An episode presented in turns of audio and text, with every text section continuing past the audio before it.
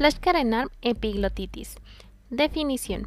Es un proceso inflamatorio de etiología infecciosa grave de la vía respiratoria supraglótica, la cual involucra epiglotis y tejidos adyacentes considerado una urgencia médica. Etiología. Principalmente a hemófilos influenza del grupo B. Epidemiología. Se presenta principalmente en pacientes menores de 2 a 8 años. Factores de riesgo.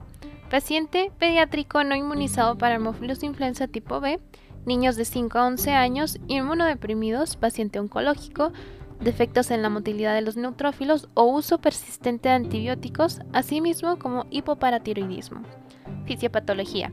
Es una inflamación de la epiglotis y tejidos que la rodean, produciendo una obstrucción progresiva, así como una disminución del calibre de la vía aérea, ocasionando entonces bueno, el flujo turbulento del aire, que es mejor conocido como estridor, subráyalo y tatúatelo.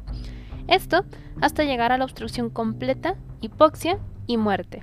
Entonces, recordándolo tantito, lo más importante de la fisiopatología que debes de recordar es que se escucha un flujo turbulento de aire, que es el mejor conocido como estridor, para que lo identifiques en tus casos clínicos. Clínica.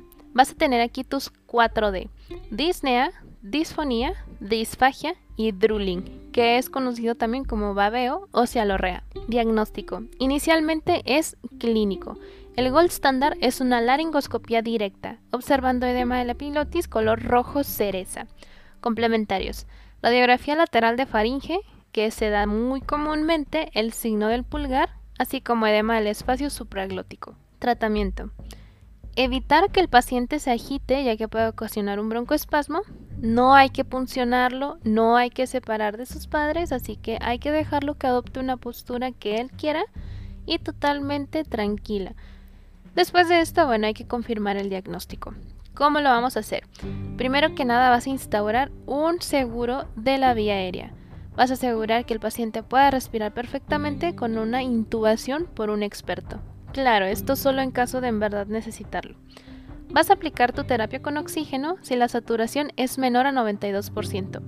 En caso de que se necesite, vas a tener que ingresarlo a unidad de cuidados intensivos y tu esquema antibiótico va a estar dado por los pilares de ceftriaxona o cefotaxima. Segunda elección, trimetoprim con sulfametoxazol, ampicilina sulbactam. Pacientes con contacto cercano, podemos instaurar una profilaxis con rifampicina. Esto es bien importante que te lo quedes. ¿Qué complicaciones puedes tener? Bueno, shock y muerte. Se ha reportado también que en otros exámenes de te presentan a un paciente con antecedente un esquema de vacunación incompleto y llega a urgencias con la clínica típica. ¿Cuál te había dicho? Estridor. Muy bien. Si el estridor inspiratorio, disnea, disfonía, disfagia, cialorrea, o sea, las 4 Ds. Y te preguntan, bueno, el agente causal, que recuerda que es hemófilos influenza. Y te preguntan el manejo adecuado en la sala de urgencias. Entonces, aquí es evitar agitación del paciente, el ingreso a unidad de cuidados intensivos y el manejo de la vía aérea. Asimismo, la profilaxis que deben recibir los familiares que entraron en contacto, que es rifampicina. Muy bien. Entonces, aquí que es importante conocer. Otras causas de epiglotitis como lesiones traumáticas, ingestión de cuerpo extraño, ingestión de cáusticos y camaduras de la vía aérea, ya que pueden presentar un caso clínico con un contexto distinto y seguir siendo una epiglotitis pero de causa no infecciosa.